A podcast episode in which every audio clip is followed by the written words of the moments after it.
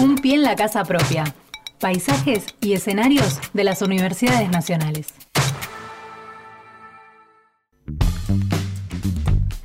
Once y 35 de la mañana, Axel Govetnik. Sí, señor. Bueno, eh, estamos en comunicación telefónica ya con Daniela Villegas. Ella es docente de la carrera de ambientales en la materia edafología.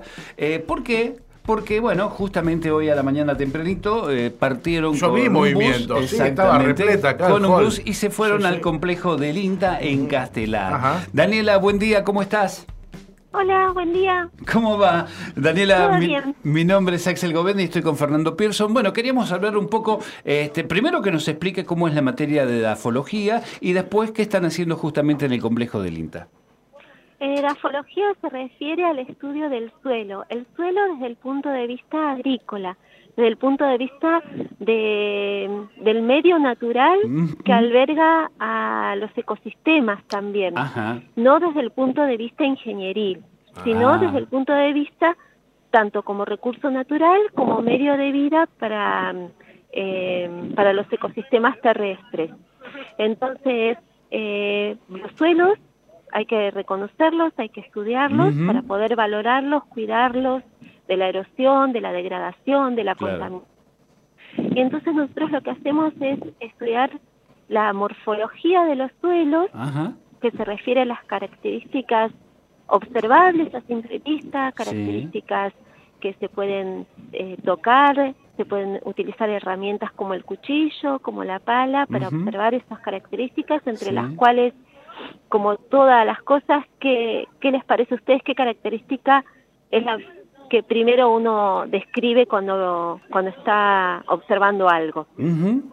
¿Cuál, cuál sería? Y el yo- color, ¿no es Eh, por ejemplo, sí, color, este, sí. la Color. textura. Si yo estuviera Muy- clavando una Claro. pala en el suelo, vería Sí. también este, Muy bien, sí, la muy humedad. bien. Cursaron EDAFO por ahí. me Ah, parece. bien, bien, bien. Entonces estamos en, estamos en camino, digamos. Estamos en camino a aprender más cosas. El INTA es el Instituto Nacional de Tecnología Agropecuaria. Entre sus actividades tiene un instituto de suelos que se refiere a la cartografía de suelos y a la descripción de los suelos. Entonces tienen una calicata, que es un pozo Sí. eh, realizado para tal fin, un pozo de estudio, y acá los estudiantes de la UNDAV, nuestros estudiantes, Sí eh, con lo que aprendieron en la materia, vienen y describen como si fuesen profesionales de la ciencia del suelo. Ah, fantástico. Bien, bien. Eh, este pozo que vos decís es un pozo que, que, que, diámetro, claro, el diámetro tiene, tiene ¿qué profundidad? un metro y medio de profundidad, más o menos, un poquito más, porque estoy mirando acá a los chicos, Ajá. qué altura tienen, y dos por dos de ancho por tres de largo, más o menos Ajá. una escalerita para poder entrar. Este es un pozo de estudio, cuando uno va a trabajar eh, más pequeño, ¿no? No igual profundidad, pero más pequeño. La profundidad depende del ambiente, de, los factores formadores del suelo. Si estamos en un ambiente de la pampa húmeda, como estamos nosotros, los suelos van a ser más profundos. Si estamos en una zona árida, donde el, el agua no, no es no es un, no llueve frecuentemente y no alcanza grandes profundidades, el suelo va a ser más superficial. Claro, claro. Bien. Sé, que, sé que es estás con- sé, Daniela, que estás con poco tiempo porque estás en plena Sí, clase y te estamos sí. interrumpiendo, pero simplemente, Bueno. simplemente eh, la última de mi parte quería saber, este, vos como profe, eh, que nos digas cómo, cómo están los suelos todavía en nuestro país, que suelen parecer tan productivos pero que son tan castigados a la vez.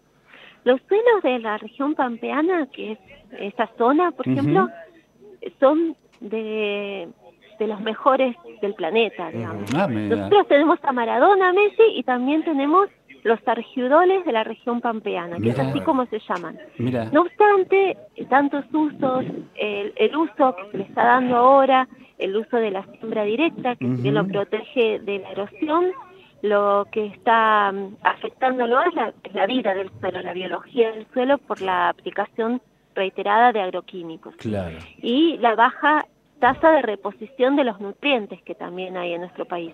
Si bien son los mejores del mundo, eh, bueno, hay que cuidarlos un poco más. Ujú, Eh, eh, por eso nosotros propiciamos y defendemos y pensamos que la, la salida, la, la mejor opción para la agricultura la agroecología y o el camino a la agroecología. el cuidado que cuida tanto los suelos, el medio y la alimentación de las personas. Claro, bien. Por, por último, este, yo he frecuentado algunos cintas, el de Castelar es uno de los que más me gustaba. ¿Está lindo?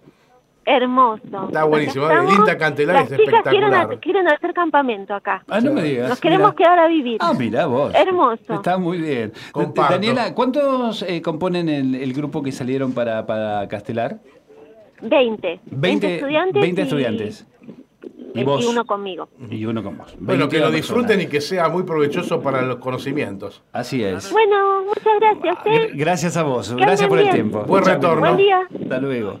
Chao. Ha sido Daniela Villega, ella es docente de la carrera de ambientales en la materia edafología. ¿eh? Fueron a visitar este complejo del INTA en la ciudad de Y Castelar. tuvieron la enorme generosidad de atendernos en el medio de la clase. ¿eh? Sí, sí, exactamente. Cuando llegábamos a la mañana a la, a la emisora que se encuentra Radio UNDAP justamente en la sede España de nuestra universidad, veíamos allá lo- el colectivo, el movimiento. Sí, sí, sí, Daban- los- Había tanta, tanta ¿cómo, cómo decirlo? Este, expectativa y tanta buena onda que daban ganas de colarse en ese Sí, bondi. sí, totalmente. ¿Eh? Pero además eh, es lindo verlos con su mochila, con el termo, los mate, todo listo, ya este, este, parapetados para hacer la excursión que iban justamente Eh, tengo a- un al enorme, Castelar. enorme respeto, Axel, por este el ámbito áulico. Ahora, salir a territorio es lo más. No, es maravilloso, es lo sin más. lugar a dudas. sin Bueno, lugar a dudas. nos alegramos mucho que la estén pasando bien y que estén aprendiendo.